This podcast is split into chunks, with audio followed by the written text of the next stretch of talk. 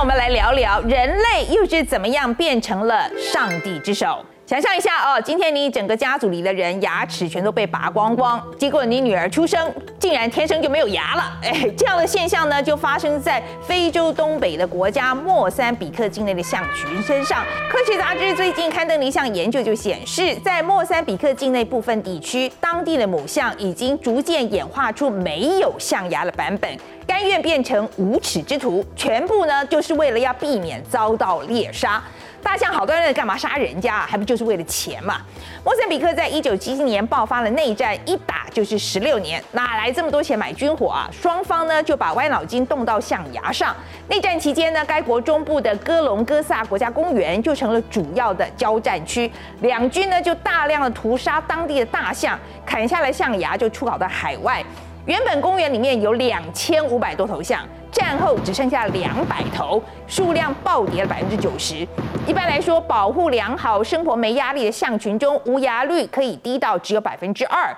内战前呢，公园里的母象已经有百分之十八点五天生没有牙，就反映出早期的地方冲突。但内战之后呢，无牙率就一度飙到百分之五十一，超过了一半，直到今年才又下滑到百分之三十三。分析就指出，无牙母象的存活率足足比有牙的高了五倍。然后这些象妈妈呢，就把这个保命的基金传给了下一代，无牙就是最好的传家宝。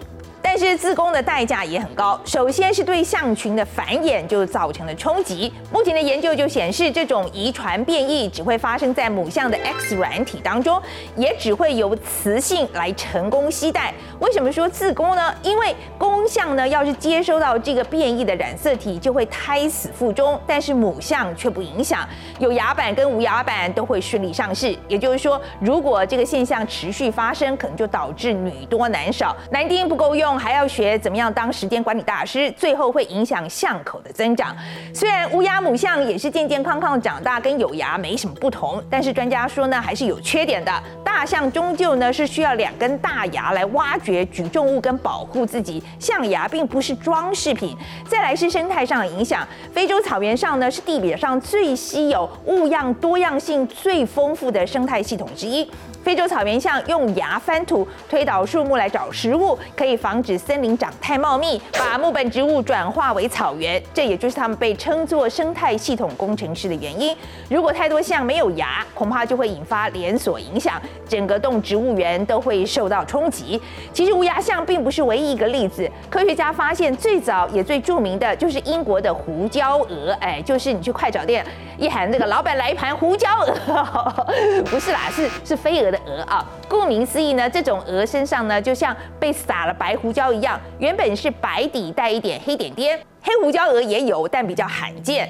这就是它们的保护色，可以完美的跟岩石、跟树木融为一体，不会被天敌鸟类发现。不过，十八世纪工业革命之后呢，人类开始拿燃煤来发电，喷出来的深色煤烟就把英国许多地方的树木染黑了。这下糟糕了，停在黑树上的白鹅马上就变得超级明显，根本就是在跟鸟说：“快来吃我！”但是过了五十年，到了十八世纪末，胡椒鹅的黑白比例已经完全颠倒。鹅群里面有百分之九十八都是黑鹅，科学家认为这是胡椒鹅为了保命逼自己黑化，也称作工业黑化的现象。不止动物，植物也懂得变装哦。大家应该都吃过川贝枇杷膏吧？这个川贝就是中药材贝母的一种。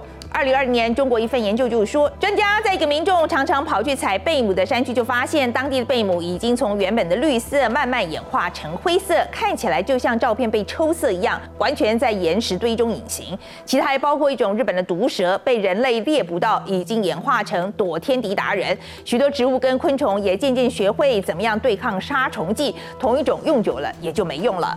今年研究也发现，人类造成的全球暖化，导致许多鸟类、鱼类跟哺乳类动动物体型都缩小了，这样在炎热气候中就能够更快的降温。有一种鱼在六十五年中缩小了百分之十五，芝加哥一个地方的鸟类缩水了百分之二十。